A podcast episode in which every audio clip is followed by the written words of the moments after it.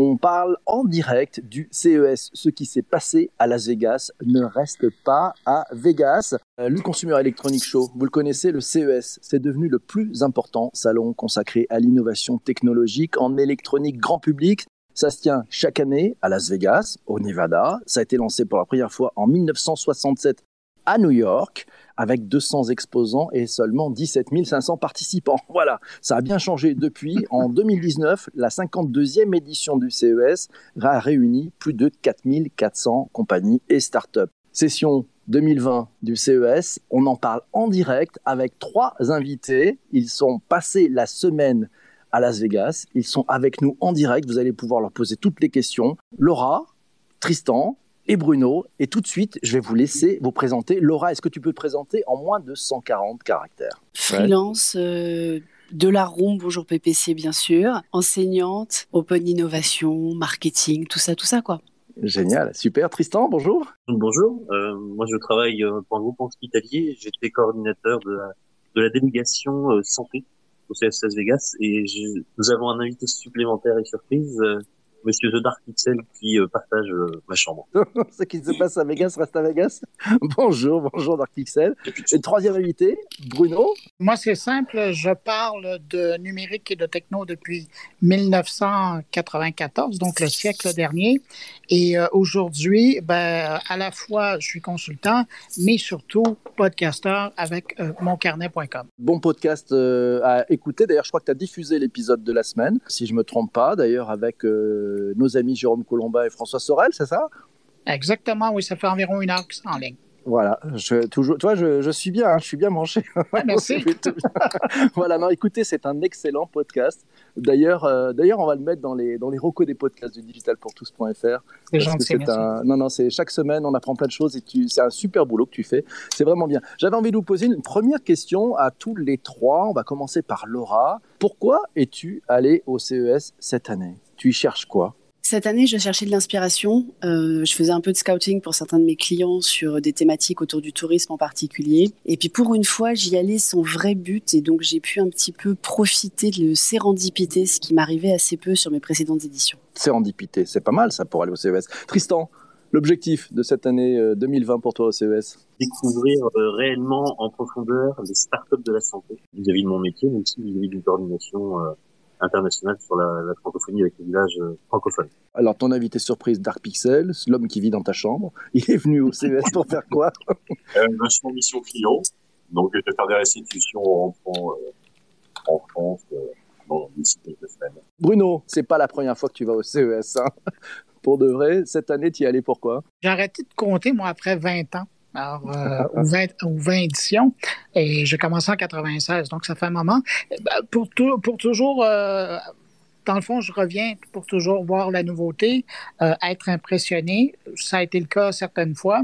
Euh, je dirais que cette année, c'était une bonne édition pour ça. La bonne édition. Merci Amélis pour le partage sur Twitter. Tu as 20 ans de CES, c'est quand même juste extraordinaire. Si tu devais essayer de résumer ce que tu as vu comme changement en 20 ans ben écoute, j'ai vu arriver l'Internet euh, au CES. J'ai vu arriver les téléphones intelligents au CES, c'est quand même pas mal.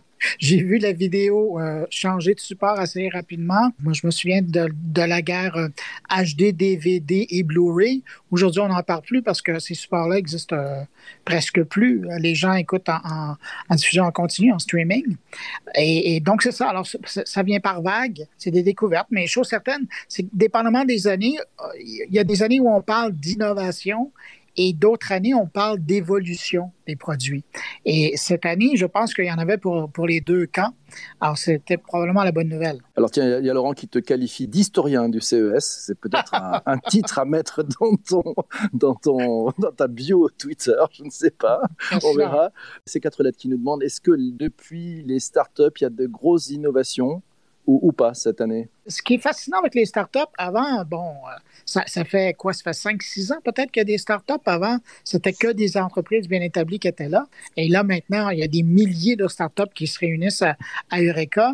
Euh, de temps en temps, oui, il y a des bons coups. Je pense à, une entreprise de Bretagne euh, que j'ai croisée aujourd'hui. Imaginez qui fait une cage à homard connectée. ça peut sembler banal, mais pour les amateurs de homards ben, qui vivent sur le bord de la mer, évidemment, de pouvoir aller planter une, une, cage comme ça et d'avoir une caméra à l'interne et de voir quand vous avez un homard qui est dans la cage et d'être alerté, ben, ça, peut ça peut changer une pratique. Hein. oui, c'est clair. Alors, il y a des petites innovations euh, et puis euh, il y a beaucoup d'évolutions. Mais ce qui est malheureux, c'est que sur toutes ces, ces, milliers de startups qui viennent tenter leur chance, ben, il y en a peut-être la moitié qui ne tiendront pas la route pendant un an ou deux et puis euh, ils passeront à autre chose. OK. Laura, la chose la, la plus marquante que tu aies vue cette année à Vegas, entre innovation et évolution, la chose qui t'a le plus marqué, toi, c'est quoi? Alors moi, ça n'a pas été sur le floor la chose la plus marquante. Moi, j'ai eu la chance cette année de voir l'autre euh, CES, le CES des Américains, puisque je pense qu'on vit pas le, dans le même monde en fait quand on vient au CES. E et moi, j'ai vu ce qui se passait en e dehors du floor. Qu'est-ce que c'est le Et en fait, en fait, les, Américains, les médias en particulier américains qui, viennent, moi, j'ai eu la chance d'être invité par, par Warner Media en fait à participer à des conférences qui sont complètement off-site, où j'ai vu une conférence hallucinante, un panel avec euh, le SVP Customer Engagement de Bank of America, Sir Martin Sorel, et le patron de Horizon Media sur le futur du média. On était 30 dans une suite euh, à, échanger avec eux et c'était juste magnifique. Tristan, la chose qui t'a le plus marqué à ce CES 2020 Le plus marqué, c'est euh, Néon et euh, les, les hologrammes, les avatars. Euh, Néon, euh, Laura, je pense que tu l'as vu, c'est le truc, le projet de Samsung, c'est ça? Oui, c'est Samsung, mais moi justement j'ai raté la démo. Donc peut-être que Bruno l'a vu. Bruno, as-tu vu la démo? Oui, j'ai vu la démo, j'ai même vu le patron de Néon, euh, qui d'ailleurs est le même patron que, qui a travaillé sur Bixby et qui a travaillé aussi sur la petite balle Bali.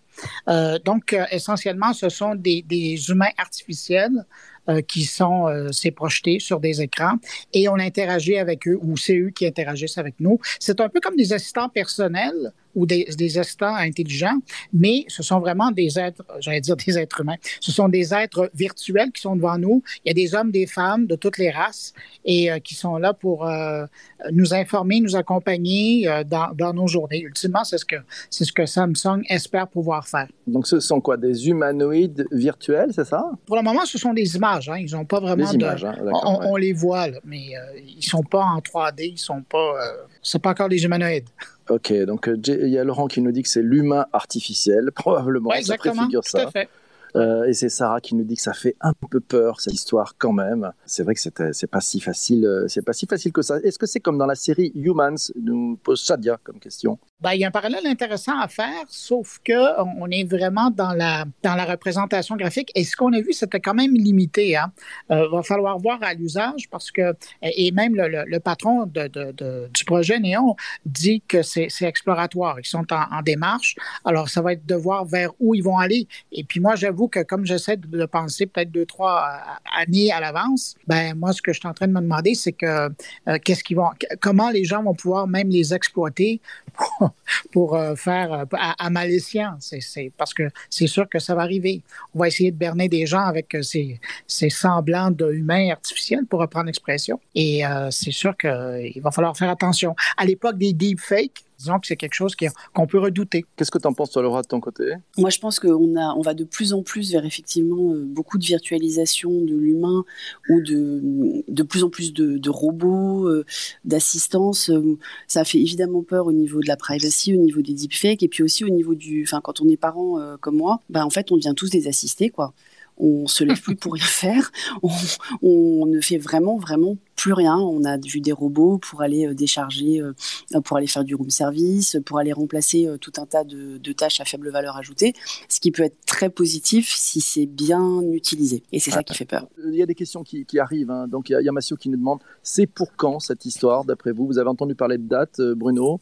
Non, ils n'en ont pas donné. Moi, j'ai posé la question euh, parce que j'ai eu la chance de, de, croiser euh, le, le, le, patron de, de, Néon. Et pour le moment, ils sont purement euh, en, en, développement. D'ailleurs, juste avant d'arriver, le code n'était pas correct. Ils étaient encore en train de faire des correctifs. Alors, c'est le dieu des démos qui les a béni pendant le CES, là, mais parce qu'ils n'étaient pas sûrs que ça allait fonctionner. Mais euh, donc, on n'a pas de date de sortie, on n'a même pas de prix, on n'a rien là-dessus. Ça, ça, me rappelle le, dieu des démos euh, il y a 13 ans pour un, un truc qui s'appelait l'iPhone. Tu sais ouais, voilà. Non, non, pour un truc qui s'appelait l'iPhone, tu sais. Ah oui. Où, où ça a été, c'était prêt juste à la dernière minute.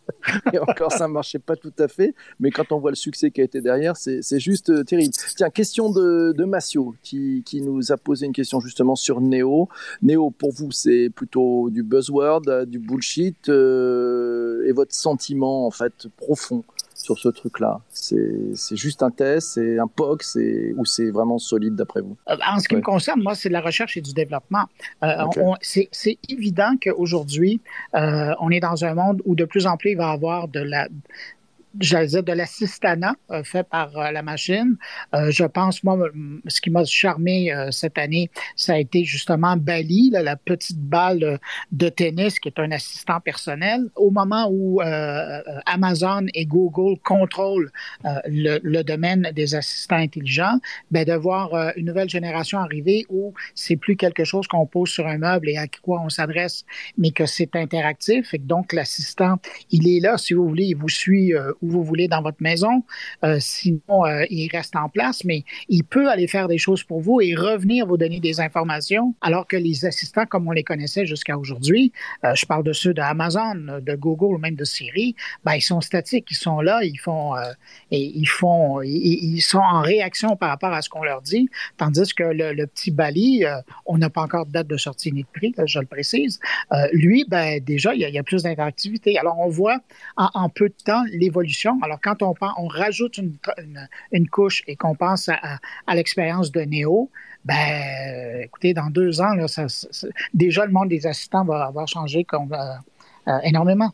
Laura, quelle est la technologie la plus intéressante euh, que tu as pu observer pendant cette semaine à Vegas? Ce que j'ai adoré, c'est BFC. C'est une qui fonctionne en fait avec des enzymes. Donc c'est une pile papier entièrement biodégradable. Ils ont gagné d'ailleurs euh, le, le Startup Pitch Contest du village francophone. Je les, ai, je les avais vus dès mardi. Et pour moi, c'est vraiment d'avenir parce que ça résout énormément de problèmes. D'ailleurs, plutôt dans le domaine de la santé, euh, je ne veux pas parler à la place de Tristan, mais ça va remplacer en fait euh, les, les piles euh, aujourd'hui qui sont dans des, des, éléments à usage unique parce que dans la santé, on ne peut pas réutiliser un patch, on ne peut pas réutiliser un test de grossesse, etc. il faut quand même une pile dedans. Donc, et ça fonctionne avec des enzymes, c'est juste génial. Dans ces quatre lettres qui nous dit que c'est la pile bio, c'est ça? On peut la qualifier comme ça? C'est exactement ça. C'est exactement ça, c'est une pile bio. Le, stand, le stand le plus fou que tu aies pu voir pendant cette session le stand le plus fou, moi j'ai adoré, je me souviens plus du nom, c'est horrible pour eux, je suis vraiment désolée. Il y a une start-up de la French Tech qui, qui monte en fait des, des serres, des, jardins euh, sur, euh, sur les toits, etc. Et ils ont fait, ils ont monté une serre dans Eureka Park. Et c'était un petit moment de verdure alors qu'on est complètement fermé dans cet air climatisé, dans ces casinos, on voit jamais la lumière. On vit quand même à Vegas. Euh, ne, croyez pas que ce sont des vacances. Euh, et, c'était vraiment chouette d'avoir euh, une serre, mais c'était une grande serre. Enfin, on pouvait rentrer à 3-4 personnes dedans quand même.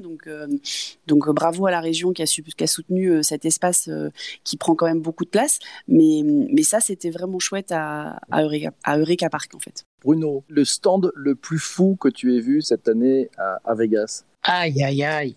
Euh... Ah. t'as le droit à deux stands. T'as le droit à deux stands.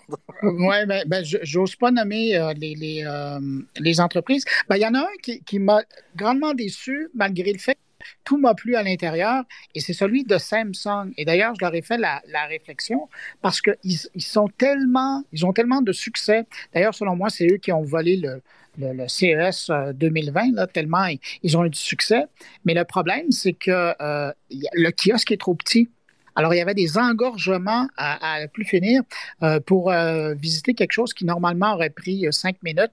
J'ai dû y mettre un 30 minutes. Euh, si vous commencez à faire ça à tous les kiosques, ça commence à, prendre du temps. Mais donc, il y a une mauvaise note à Samsung, mais je leur ai fait le message directement. Et sinon, ben, il y a plusieurs kiosques dans Où, selon moi, c'était comme une, perte de temps qui soient là pour, pour leur temps eux, parce que dans le fond, euh, ils, viennent se présenter euh, en Amérique du Nord, mais on sent bien que dans le fond, euh, c'est uniquement pour faire le buzz dans leur région, pour montrer qu'ils sont venus présenter leurs services par ici, mais il n'y a aucun potentiel à l'international de certains services ou produits. Question de, quatre lettres, on va la, poser à, à Laura sur le retour d'Apple au CES. Est-ce que tu peux nous parler un peu, Laura, de cette keynote sur la privacy, c'est ça? J'ai pas pu. Ouais, c'était une keynote sur la privacy. C'est vrai que ça a fait euh, beaucoup de bruit quand ça a été annoncé, puisque moi, je, suis comme, je suis pas venu au CES depuis 96 comme Bruno, mais je me rappelle bien du du départ d'Apple, enfin du, choix d'Apple de ne pas venir au CES. Et je suis une fan d'Apple, comme euh, toute la room le sait. Euh, mais mais c'était important, je pense, que Apple continue. Ils n'avaient pas le choix, en fait. Vu ce qu'ils avaient fait l'année dernière avec leur billboard sur euh, tout ce qui se passe sur Apple reste à Apple, reste, reste sur Apple par rapport à la privacy, ils étaient obligés de venir, de, venir intervenir cette année. Et puis surtout, ben, maintenant, euh, il y a prescription euh, depuis le décès de Steve Jobs et, je pense que suffisamment de temps s'est passé pour qu'ils viennent. Est-ce que ça présage d'un vrai retour d'Apple au CES Je suis pas sûr. Bruno, ton point de vue là-dessus? Ben, euh, en ce qui me concerne, moi, Apple, j'ai pas l'impression qu'ils ont besoin de vraiment officiellement avoir un kiosque parce qu'ils sont, depuis que l'iPhone existe, ils sont partout. Euh, je me souviens à l'époque quand les, les iPhones et avec les, premières générations du téléphone sont sortis, euh, tous les kiosques indiquaient que leur produit était compatible avec l'iPhone ou compatible avec le iOS. Donc, euh, tous leurs partenaires faisaient de la publicité. Ça a été la même chose avant que, Google ait vraiment une énorme présence ici. Tout était compatible. Même chose avec Apple. Donc, leurs partenaires leur font énormément de visibilité. De voir Apple, par exemple, participer à la discussion, je pense que c'est sain. Euh, parce que c'est un joueur important dans l'écosystème. Mais je pense pas qu'ils ont besoin de, de kiosques, d'autant plus qu'ils font maintenant leur événement à eux, comme, comme d'ailleurs la, la plupart des grands joueurs de, de, de la téléphonie mobile, les, les fabricants d'appareils. Alors, je pense que c'est une tendance qui est en train de s'installer. Autre question, votre meilleur moment de ce CES 2020 S'il y en a un, on y va, Laura, c'est à toi. Alors moi, mon meilleur moment, euh, j'en ai, j'en ai parlé, c'était, cette, euh, cette conférence. J'en ai un deuxième, c'est qu'ils font pas que des conférences off-site. Les médias américains organisent en fait des soirées de malades. Et moi, j'ai eu la chance d'aller voir un concert de Janelle Monae Audrey, euh, où c'était open bar, on avait de la place. Enfin, c'est, juste, en fait, le, le, le meilleur du CES, c'est peut-être en dehors du floor. Bruno, ton point de vue? Ton euh, meilleur moment? ah, mon meilleur moment, il s'est passé au CES, ça s'est passé aujourd'hui. Et c'est quand, justement, j'ai j'ai pu, j'ai passé euh, l'équivalent de peut-être une heure avec euh, Jérôme Colombin et François Sorel, euh, parce que euh, d'avoir l'âge vénérable que nous avons, euh, ça nous permet d'avoir un certain recul par rapport aux différentes éditions du, du CES. Et, et, dans le fond, la réflexion qu'on se faisait, c'était que comme on fait partie de la génération des gens qui ont vu l'apparition de la télé en couleur, l'apparition, si on fait un son quantique, l'apparition de l'Internet, l'apparition des ordinateurs personnels de bonne qualité, des consoles de jeux et, et des téléphones intelligents et j'en passe, à un moment donné, on est toujours à la recherche pour être, pour être ému. Euh, quand on regarde la technologie, on est toujours à la recherche du la, next big thing. Ben, quand tu as vu toutes ces choses-là apparaître, ça t'en prend pour être quand même épaté euh, ou vraiment parler de grande innovation. Et cette année, oh, on a eu quelques pistes intéressantes. Euh, je pense que de voir Sony faire un clin d'œil au monde de l'automobile et de leur montrer qu'ils sont capables de faire une voiture s'ils veulent, euh, je pense que ça, c'était quelque chose d'assez chouette à voir. On a vu une très belle photo de toi avec François Sorel, donc Bruno, François Sorel et Jérôme Colombin face à un écran 8K, mais ah un écran géant 8K. Tu peux nous parler un peu de cet écran qui a l'air extraordinaire? Oui, ben, écoutez, tous les fabricants de, téléviseurs sur, euh, sur le CES nous présente des modèles de téléviseurs 8K. Évidemment, ils ont du 4K pour ceux qui sont intéressés, mais tout le monde se, se présente dans l'avenir. Et puis, euh, ça s'est donné qu'on est passé devant euh, un fabricant qui euh, présentait un système de, de, sécurité, mais qui générait des images en 8K. Alors, imaginez la précision de, du détail pour les gens qui veulent se servir de caméras de ce type-là pour la, la sécurité. Puis nous, on est arrivé devant et on a remarqué que donc, on était à l'écran en 8K. On était plutôt, on était plutôt impressionné de la qualité de l'image. Et puis, ben, justement, il y a Jérôme qui a sorti, qui a dégainé son téléphone et qui a pris la photo. Alors, c'était assez amusant de, de là-dessus. Puis, je pense qu'il a titré un, boys, un boys band, non, le, le band des geeks euh, en 8K. Et puis, euh, donc, c'est ça. Alors, il a, immortalisé un moment, mais c'était la symbolique aussi, je trouve, du, CES au niveau de la télévision, de voir euh, ces écrans 8K qui sont partout, incluant maintenant le monde de la sécurité. Tiens, Laura, si on suit ton fil Twitter, parce que tu as eu un fil Twitter euh, passionnant cette semaine sur, euh, sur le CES. Je vous rappelle, le handle, c'est El Bokobza, si vous voulez suivre euh, Laura. Tu nous parlais de ce énième miroir intelligent qui analyse la peau. Tu peux nous parler un petit peu de ce que tu as vu là sur ces, ces miroirs-là? Oui, alors en fait, c'est parce que j'étais, je voulais aller voir le retail et ce qui est très étonnant, c'est que cette année au CES, je pense que tout le monde a décidé d'attendre la NRF et de de ne pas avoir les deux salons comme l'année dernière pour des raisons de coût, j'imagine. Donc il y avait très peu de choses sur la partie retail et il y avait donc ce, miroir intelligent où on, doit, euh, on se pose devant le miroir, il vous dit que vous avez plein de problèmes de peau, forcément, hein, c'est toujours charmant ce genre de choses. Et ensuite, il vous propose d'enfiler un masque dans lequel il y a plein de petites lumières et il vous dit que les lumières vont s'allumer euh, à différents endroits de votre peau. Il y en a pour 20 minutes, donc j'ai pas mis le masque. Hein.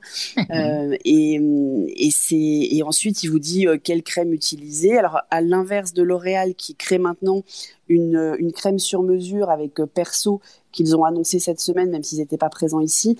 là, il faut que vous ayez la crème à part. Et vous avez ensuite une espèce, ils appellent ça le iron, donc un fer, vous passez à distance de votre peau et c'est censé aussi avoir un effet. Tout ça me paraît quand même un petit peu, euh, voilà, un petit peu, on va dire magique. c'est pour être poli, c'est ça? Exactement. Je sais que tu as des, une audience euh, quand même très policée, donc je oui, vais le matin, le matin, de, ne, de, ne, pas, de ne pas trop me lâcher. Non, mais il y aura quand même une question sur le plus gros bullshit hein, que vous avez pu, pu voir euh, à Las Vegas. Ouais, si je peux me permettre une précision, L'Oréal, c'est effectivement, j'ai pas vu de kiosque, sauf que ils étaient présents dimanche soir sur un événement de CES euh, qu'on appelle le CES Unveiled, les, les journalistes et les analystes qui sont invités là. Et, c'est la première fois que je voyais justement le, kit ou la trousse, de, et surtout avec les outils, pour faire des crèmes personnalisées. Et euh, c'est drôle parce que j'avais complètement oublié que j'avais vu ça. Et là, j'en réentends parler, puis je ah oui, c'est vrai, j'ai vu ça. Et, euh, mais je sais pas, ça va un peu comme Kruger qui permet de, de, faire son café à la maison ou, ou Nespresso. Ben maintenant, L'Oréal qui espère que les gens vont vouloir faire leur crème eux-mêmes à la maison. J'ai hâte de voir si le pari va être euh, reçu par euh, les clients. J'ai volontairement pas suivi le CES cette année parce que je savais qu'on avait rendez-vous tous ensemble et je me suis dit, je vais aller chercher l'information au plus près. On parle et on voit dans, le, dans la room en direct, là, on entend parler de cette histoire d'une patate connectée. Vous nous dire ce dont il s'agit? Laura, t'as suivi l'histoire ou pas?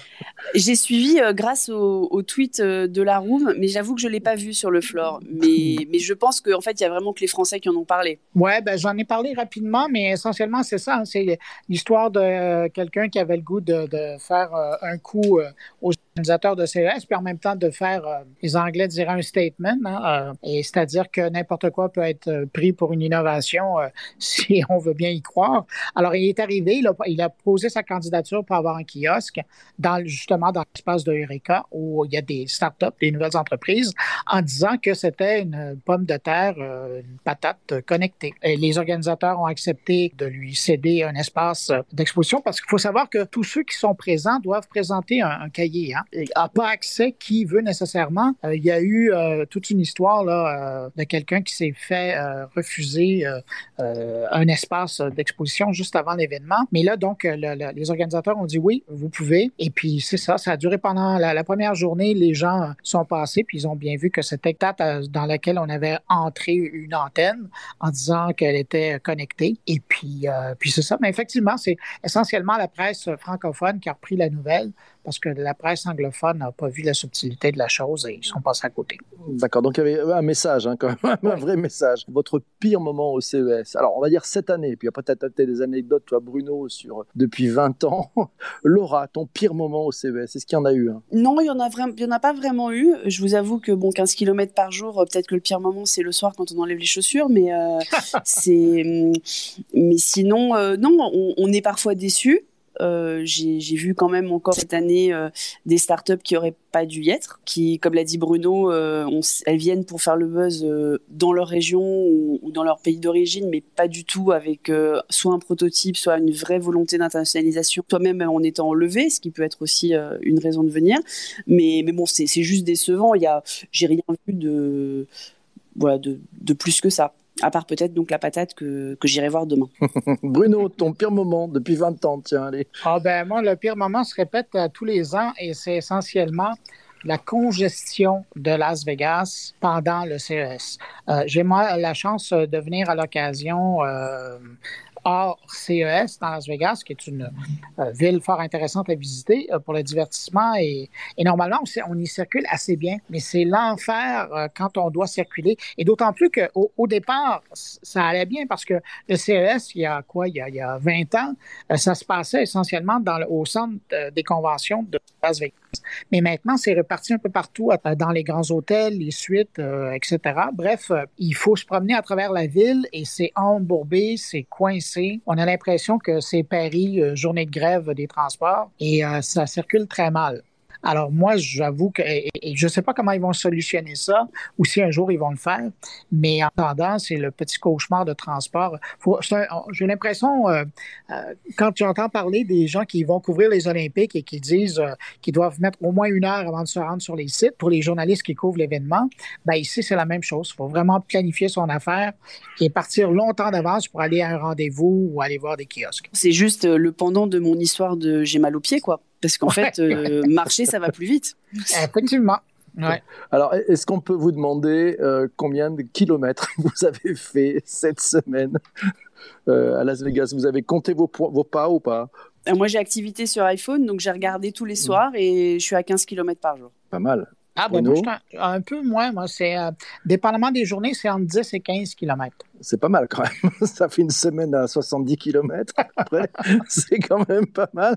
Tiens, allez, euh, encore trois questions et après on, va, on, va, on va vous laisser vous dormir parce que je pense que vous êtes un peu fatigué aussi par cette grosse semaine. Le plus gros bullshit, allez chacun, le plus gros bullshit que vous ayez vu. On parle pas de la patate puisqu'on en a déjà parlé. Le truc où vous dites non, ça c'est un peu exagéré, quoi moi, j'aime pas trop le terme bullshit, mais euh, parce que je pense qu'il y a une vraie sincérité d'intention. Euh, Il faut laisser sa chance au produit, c'est ça Mais oui, euh, et, et c'est absolument fascinant, mais j'ai un gros doute sur leur capacité à exécuter. C'est l'avion électrique de 19 places qui peut atterrir et qui peut décoller et atterrir de n'importe où, donc qui n'a pas besoin d'infrastructure. C'est deux anciens euh, de l'aviation qui sont absolument passionnants, mais hum, je suis pas sûr. Ils, prévoient que ce soit prêt pour 2024, d'avoir le premier prototype euh, en taille réelle pour 2024. J'attends de voir. Un doute là-dessus. Bruno, de ton côté? Ben, Moi, c'est euh, les fabricants et les exposants et qui présentent des euh, valises, euh, les valises assistées, les valises mobiles, mécaniques. Donc, essentiellement, ce sont des, des valises. Vous portez un bracelet ou quelque chose sur vous et la valise, normalement, devrait vous suivre. Cette année, il y en a encore quelques-uns. Puis mon problème avec ça, c'est que euh, ben, la plupart des transporteurs aériens ont commencé à émettre des normes en disant que les gens n'avaient pas le droit de rentrer ça dans leur avion pour des risques de feu, d'incendie, quoi que ce soit. Et ces gens-là continue à vendre, à présenter ces bagages-là, alors que les, voyageurs ne pourront pas les utiliser. Et ça, je trouve ça navrant. Et même, j'ai confronté euh, des exposants sur la question. Et euh, ils me répondaient en disant, oui, mais vous pouvez prendre autre chose que l'avion. Oui, mais moi, si je veux... ils, ont passé des, ils ont passé des années à nous dire que c'était merveilleux pour voyager plus simplement et puis que ça nous suivait dans un aéroport. là, du jour au lendemain, ben non, mais vous prenez un autre transport puis vous pourrez l'utiliser. Non, mais ça va pas. Voilà, donc c'est Momo qui nous dit que c'est la valise intelligente, Patrick qui nous dit que c'est la smart valise, et puis quatre lettres qui nous dit c'est un peu une valise de bandit cette histoire. Ouais, exactement. Alors, excellente question de l'ami Massio. Dans 1, 3, 6 mois, que restera-t-il selon vous de cette 53e édition du CES Laura, en synthèse, allez, on se met dans 6 mois. Tu, tu penses qu'il va rester quoi en fait? Je pense qu'il y a des choses de Samsung qui vont rester, clairement plusieurs en plus, euh, la télé qui se tourne, euh, enfin Bruno on parlera certainement mieux que moi. Et, euh, et je pense qu'il y a des choses autour de la smart home. On n'en a pas encore parlé aujourd'hui, mais autour de la smart home, c'est en train de, bien s'organiser. Il y a vraiment des choses qui ont été comprises par les fabricants autour de l'interopérabilité, qui était un vrai sujet pour ne pas avoir cinq applis sur son téléphone quand on a cinq objets connectés de marques différentes. donc, je trouve que c'est au niveau, ils ont vraiment compris le positionnement expérience client et usage plus que juste la techno. donc, sur la smart home, je trouve qu'on a fait une vraie avancée cette année. même question pour toi, Bruno. Dans six mois, qu'est-ce qui va rester selon toi ouais, ben, de cette 53e édition? Oui, ben Laurent a amené un bon point. D'ailleurs, euh, il y, a officiellement il y a le, consortium qui a été annoncé là, sur les objets euh, connectés où Apple, euh, Google et Samsung sont partenaires pour s'assurer qu'il y a une interconnexion qui, qui peut se faire de, façon transparente. Ça, c'est une bonne nouvelle. Évidemment, tout ce qui est téléviseur, ça, j'ai l'impression qu'on va les voir. Et puis, j'espère que Bali va être disponible ben, ça va probablement prendre au moins une bonne année avant que ça soit disponible. Alors, c'est sûr que ça, ça va rester.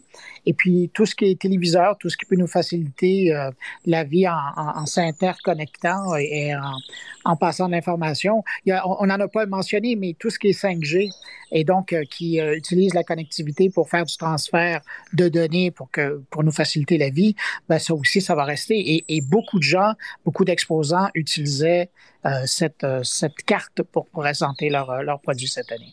Dernière question, faut-il vraiment aller au CES 2021, l'année prochaine, selon vous? Vous resignez des deux pieds et vous y retournez? Moi, déjà, j'ai beaucoup, j'ai beaucoup préféré ce CES au CES de l'an dernier, même si ça reste congestionné. Il y avait quand même un peu moins de monde que l'an dernier. Je pense qu'on a, on a passé le pic on avait un peu moins de startups qui devaient pas y être, euh, même si je reste toujours très étonnée de la, du choix qu'a fait la French Tech euh, d'organiser par région et non pas par thématique, parce que quand on met autant de startups au même endroit, c'est complètement illisible par région, même pour un Français. Alors j'imagine même pas pour un international. Je ne sais plus quel euh, journal avait parlé de l'âge de raison du CES et je pense qu'on y arrive. Et pour moi, même s'il y avait un petit peu de 5G, parce que la techno n'est pas encore vraiment déployée, pour moi il n'y a pas assez. On, voit un peu de choses au niveau de la, techno, mais pas assez d'usage. Et donc pour moi 2021, ce sera sans doute l'année de l'usage et j'attends surtout beaucoup du Mobile World Congress de cette année autour de ce sujet-là. Bruno, de ton point de vue, faut aller ben tu retournes au CES en 2021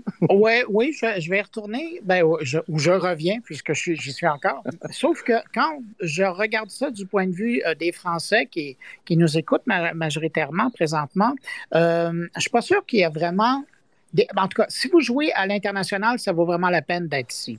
Mais euh, de plus en plus, il y a Vivatech chez vous qui commence à prendre du terrain et ils sont vraiment en train de se positionner. Alors, j'ai l'impression que si euh, certaines startups étaient vraiment intelligentes, euh, ils dépenseraient moins de sous pour venir aux États-Unis pendant le CES et concentreraient leur budget de marketing et de promotion sur Vivatech parce que c'est vraiment leur premier marché. évidemment, si le marché international est, ils sont rendus là dans, dans leur cheminement, ben là, le CES, c'est pour eux. Et même chose pour les visiteurs qui cherchent des, des, des partenaires ou euh, qui cherchent euh, du financement ou faire de la R&D, ben, peut-être que juste dans votre cours avec Vivatech, vous allez être satisfait. Alors, pour, le, pour les Français, c'est un pensez-y bien. Pour le reste de la planète, ben, je pense qu'on n'a pas l'équivalent. Bon, c'était le mot de la fin. Mille merci à, Tristan, Laura, à Bruno. Vous qui écoutez ce podcast sur les plateformes de balado-diffusion, comme on dit chez nos amis qui sont de l'autre côté de la Grande Mare. Euh, merci de votre fidélité. Merci d'avoir écouté jusqu'à maintenant. Je vous laisse, puisqu'on va rester avec ceux qui sont dans le direct pour choisir le thème du prochain épisode de podcast. Merci à vous tous.